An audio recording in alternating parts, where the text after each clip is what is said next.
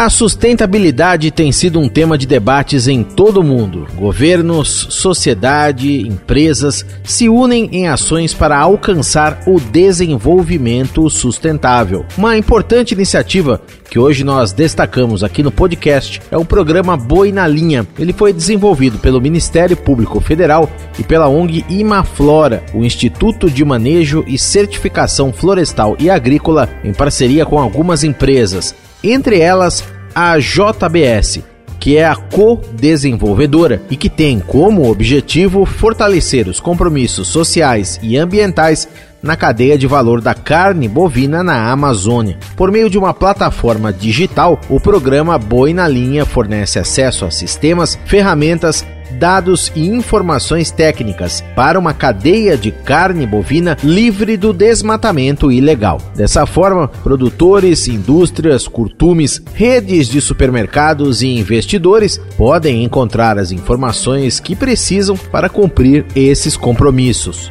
Também em linha com essa iniciativa, no ano passado foi assinado o Protocolo de Monitoramento de Fornecedores de Gado. Ele estabelece regras socioambientais para a compra de gado bovino de produtores nos estados amazônicos. Hoje nós vamos falar sobre como funciona o programa Boi na Linha. Eu recebo em primeiro lugar a Isabel Drigo, gerente da Imaflora. Isabel, bem-vinda ao nosso podcast. Eu gostaria que você explicasse, em primeiro lugar, de forma geral, de que se trata esse programa, o Boi na Linha. Ok. Olá a todos, um prazer estar aqui. Uh, o Boi na Linha, como você já até bem introduziu, ele é um programa que visa articular os atores né, dessa cadeia da carne bovina na Amazônia em torno de soluções e para alcançar o objetivo de que todos os frigoríficos que já assinaram compromissos socioambientais e aqueles que ainda não assinaram venham a assinar e que todos implementem no chão, implementem de fato os compromissos. Então ele é, não é um programa é, é,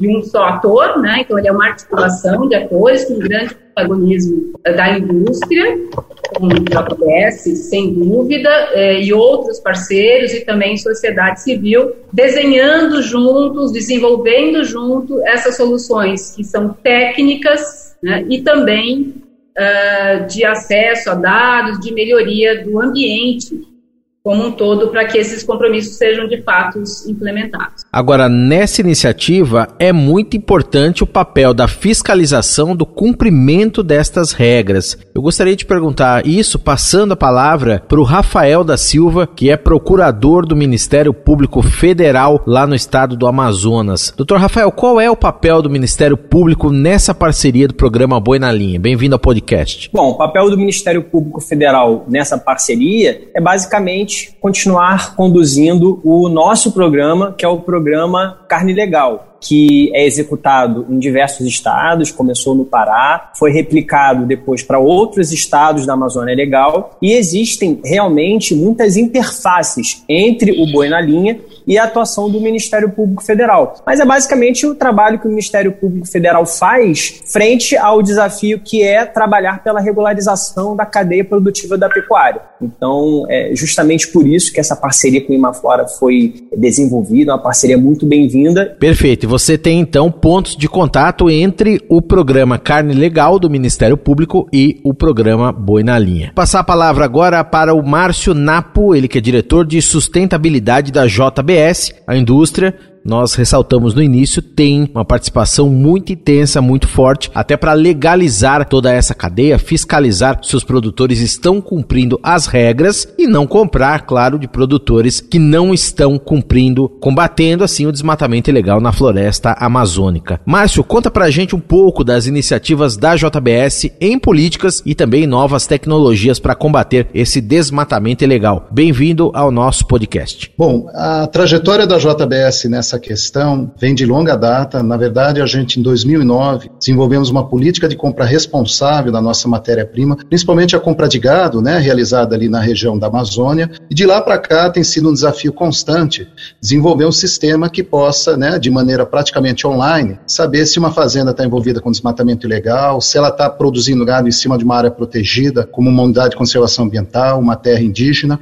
E para isso nós desenvolvemos um sistema, a gente chama sistema de monitoramento de fornecedores fornecedores, pelo qual a gente monitora hoje 100% da nossa compra direta de gado na região amazônica. Os números são superlativos, você sabe, a JBS é uma empresa de grande porte, com uma operação enorme. A gente monitora diariamente é, mais de 50 mil fornecedores na Amazônia, são fornecedores potenciais. Então a gente analisa todo o nosso cadastro de fornecedores em relação a um conjunto de critérios, entre eles, né, não comprar de fazendas que estão envolvidas com desmatamento da floresta, fazendas que estão envolvidas com embargos ambientais do IBAMA, fazendas que estão envolvidas com qualquer tipo de trabalho forçado, como eu disse, fazendas que usam, infelizmente, áreas protegidas é, para a produção de gado. Essa análise é feita de maneira diária para que os nossos compradores de gado saibam de quem eles podem comprar, de quem eles não podem comprar gado, porque está em não conformidade é, com as nossas políticas. Tá certo. A região é enorme, territorialmente falando. Vou voltar aqui a palavra com o Dr. Rafael da Silva, procurador do Ministério Público Federal. Quais que são as principais dificuldades que o Ministério Público Federal encontra na realização desse trabalho de monitoramento e fiscalização, Dr. Rafael? Bom, eu sou procurador da República no estado do Amazonas. Nós estamos aqui no maior estado da federação,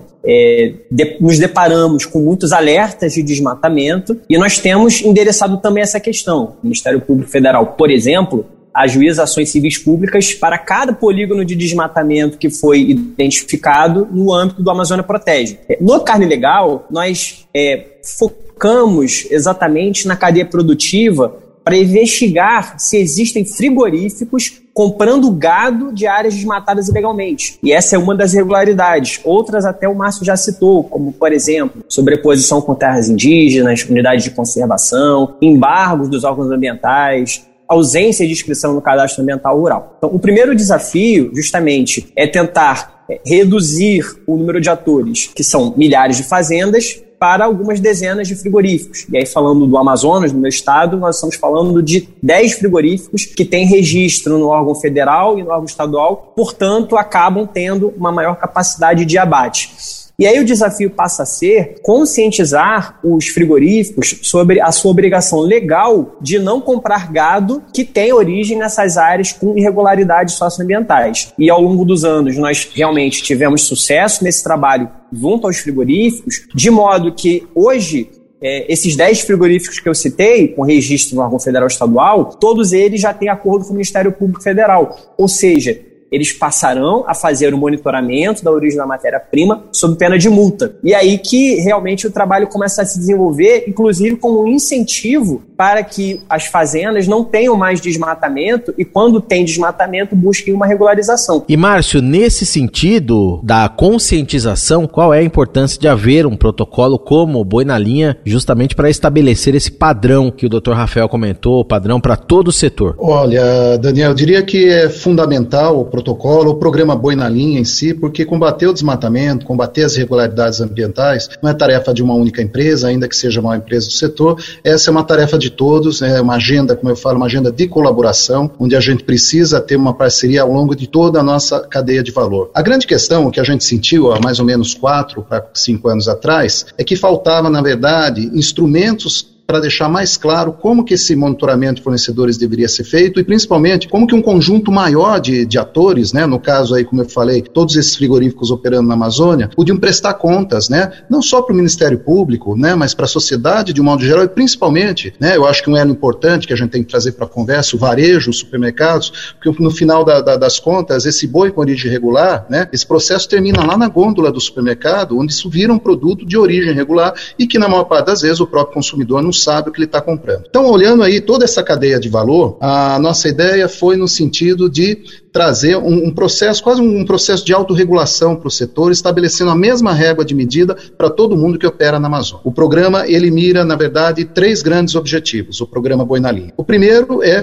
construir um protocolo e monitoramento que traga de maneira simples, clara e objetiva quais são as regras e as maneiras que você, como, como um comprador de gado, né, um frigorífico que trabalha na Amazônia, pode monitorar os seus próprios fornecedores. Essa primeira entrega o programa já fez, então, ah, desde junho do ano passado, o Ministério Público oficiou iniciou todos os frigoríficos né, operando na Amazônia, eles devem seguir essas regras de monitoramento e que a gente, com muita, com muita alegria, diz que a gente contribuiu é, enormemente para a construção desses parâmetros técnicos baseados na nossa experiência. O segundo é a grande entrega do programa, que está aí, como a gente diz, no forno né, para sair, é também um protocolo único de, de auditoria, né, de verificação independente, é, para que seja, de fato, a, avaliado se todos esses players, esses frigoríficos, estão comprando gado de acordo com as regras estabelecidas nesse grande manual de procedimento que foi lançado no ano passado. E a terceira, o terceiro ponto importante do programa, né, que está é, tá muito dentro ali da, da estratégia do Imaflora, é capacitação. Né? A JBS é uma grande empresa, mas naturalmente você tem outros frigoríficos de menor porte que estão entrando no jogo, né, agora no, no, no, final aí do segundo tempo, e eles precisam ter apoio, né, para entender um pouco como que esse processo todo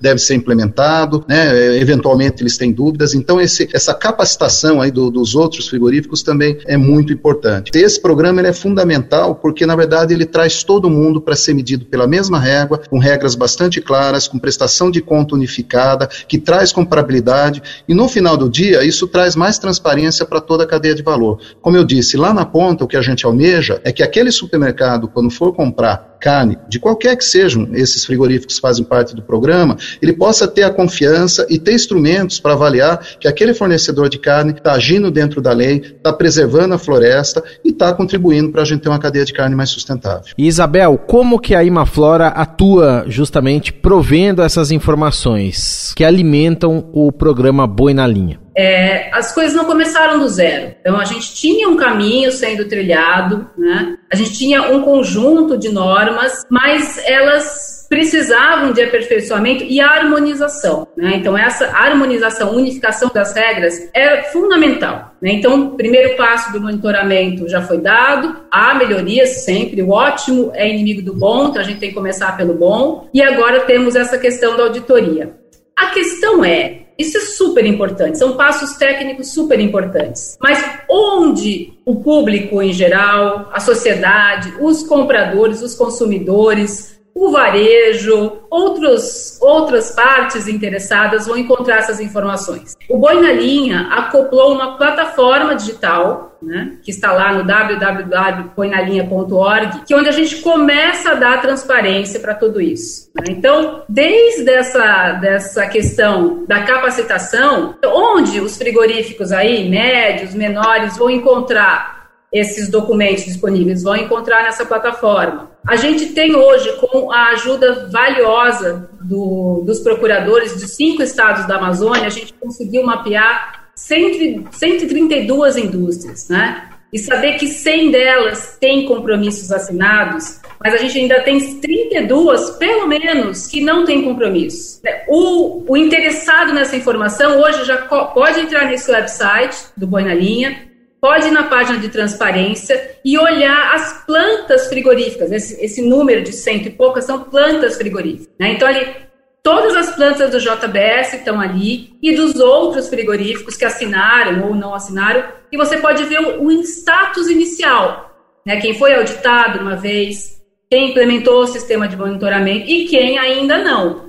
Então, isso é um nível de informação que ainda é básico, mas que ele não existia antes do boi na linha. E vai ser um esforço contínuo. E Márcio, imagino que controlar essa cadeia de fornecedores envolve vários desafios. Quais os principais? Pois é, Daniel, a cadeia da pecuária é uma cadeia, como a gente fala, longa, e complexa. Né? É, infelizmente, todo esse trabalho que foi desenvolvido pela JBS ao longo dos 10 anos, né, esse monitoramento, que inclusive né, é, vem, vem sendo auditado nos últimos sete anos, a gente publica os resultados dessa auditoria para prover total transparência né, de como a gente age, mas é, o desafio atual que está colocado para o setor hoje, não só para a JBS, é como que a gente avança na rastreabilidade de toda a cadeia. Por detrás desse fornecedor que entrega o boi gordo para todos os frigoríficos, inclusive para a JBS, existem outros elos, existem é, pecuaristas que são especializados, por exemplo, na produção de bezerros, existem outros que estão especializados, na verdade, em produzir o que a gente chama do boi magro, né, do animal jovem, e finalmente esse que faz o que a gente fala lá, o acabamento, terminação, a engorda do boi. Hoje o desafio é como é que a gente pode alcançar os elos anteriores, de modo que a gente possa garantir que a nossa cadeia eh, de fornecimento não tem irregularidades ambientais de ponta a ponta. Uh, o grande desafio para se fazer isso é que, infelizmente, não existem informações públicas disponíveis para que a gente identifique os elos da cadeia. Nesse quesito especial, a gente é, desenvolveu uma nova estratégia que a gente chama plataforma pecuária transparente, onde né, desde o início desse ano a JBS começou a solicitar que todos os seus fornecedores diretos, aqueles que entregam diretamente os animais para a JBS, façam acesso numa plataforma blockchain. Por que plataforma blockchain? Porque plataforma blockchain pode garantir a total confiabilidade e privacidade dos dados desses fornecedores e eles comecem a colocar nessa plataforma as informações dos fornecedores dos nossos fornecedores. E a partir dessas informações a gente começa a identificar os elos anteriores e começa a, a realizar a mesma análise que a gente vem fazendo para os fornecedores diretos, também para esses fornecedores, que alguns chamam de, chamam de indireto, que são os fornecedores dos nossos fornecedores. E a gente vai avançando, é um tijolinho por dia, isso é complexo. Da nossa experiência ao longo dos últimos 10 anos, uh, no qual a gente acumulou quase 11 mil fornecedores com problemas e que estão bloqueados no nosso sistema comercial para compra, apesar de todo o esforço que a gente fez, infelizmente isso não foi suficiente para, de, de, fato, reduzir de maneira significativa o desmatamento associado à pecuária na região amazônica. Por quê? Porque, na verdade, essa estratégia de simplesmente fazer gestão de risco da cadeia, identificar problemas e pôr os problemas de lado, como eu falei, bloqueando simplesmente o cadastro comercial dos fornecedores, não resolve o problema. Então, nosso compromisso hoje é, uma vez identificado um problema com o fornecedor, quer seja um produtor de bezerro ou um fornecedor boi gordo, a gente quer ajudar esse produtor a resolver essa, essa, esse passivo passivo ambiental, como a gente fala. Para isso, a gente criou uma outra ferramenta chamada Escritório Verde JBS. O Escritório Verde JBS, na verdade, é uma equipe técnica que já está disponível na maior parte das nossas plantas de abate na Amazônia e eles vão fornecer toda a assessoria técnica para esses fornecedores com problemas, para que eles possam regularizar os seus passivos ambientais, os seus embargos eh, ambientais. Para isso, existe uma rede de consultorias ambientais que vai estar tá dando toda essa assessoria técnica é, e jurídica. E Márcio, recentemente a JBS reforçou essa diretriz, assumindo o compromisso de zerar o balanço de suas emissões de gases causadores do efeito estufa, sendo assim net zero até 2040. Quais são os esforços nesse sentido? É, eu acho que esse é o assunto mais importante da atualidade, a questão da, dos riscos associados às mudanças climáticas. O próximo dólar do planeta, né, ou seja, a grande moeda de conversão que vai, na verdade, é, direcionar aí todas as nossas ações, não só da JBS, mas eu acho que da economia como, como um todo, da sociedade, é a questão do carbono. Então a gente recentemente assumiu esse compromisso de ser net zero até 2040.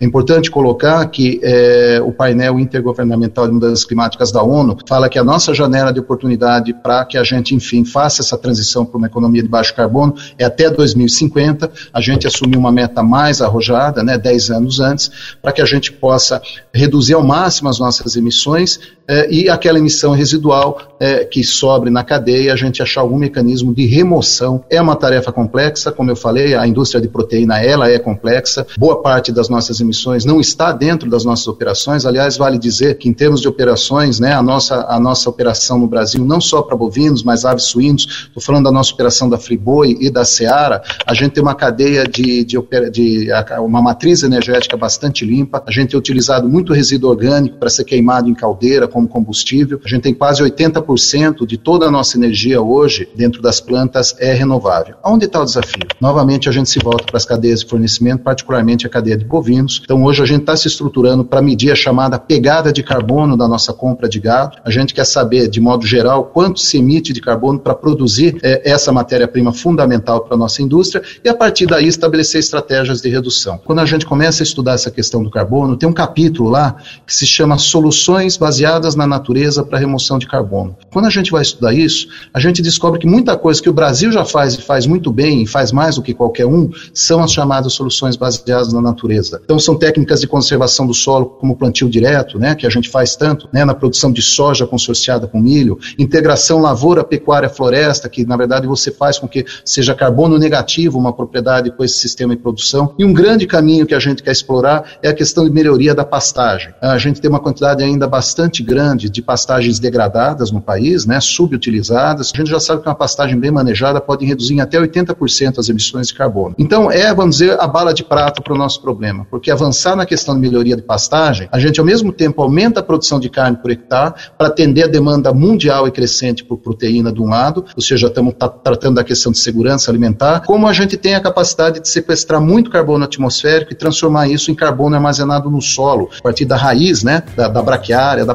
pastagem. Muito bem, você ouviu aí o Márcio Napo, diretor de sustentabilidade da JBS, a Isabel Drigo, gerente da ONG Imaflora, que é o Instituto de Manejo e Certificação Florestal e Agrícola, e também o Dr. Rafael da Silva, procurador do Ministério Público Federal, participando aqui do nosso podcast. Nós falamos sobre o programa Boi na Linha, desenvolvido pelo Ministério Público Federal, pela ONG Imaflora, em parceria com algumas empresas, entre elas a JBS, que tem como objetivo fortalecer os compromissos sociais e também ambientais na cadeia de valor da carne bovina na Amazônia. Eu agradeço aos nossos convidados deste podcast, que teve a apresentação de Daniel Gonzalez. Um abraço para você e até a próxima.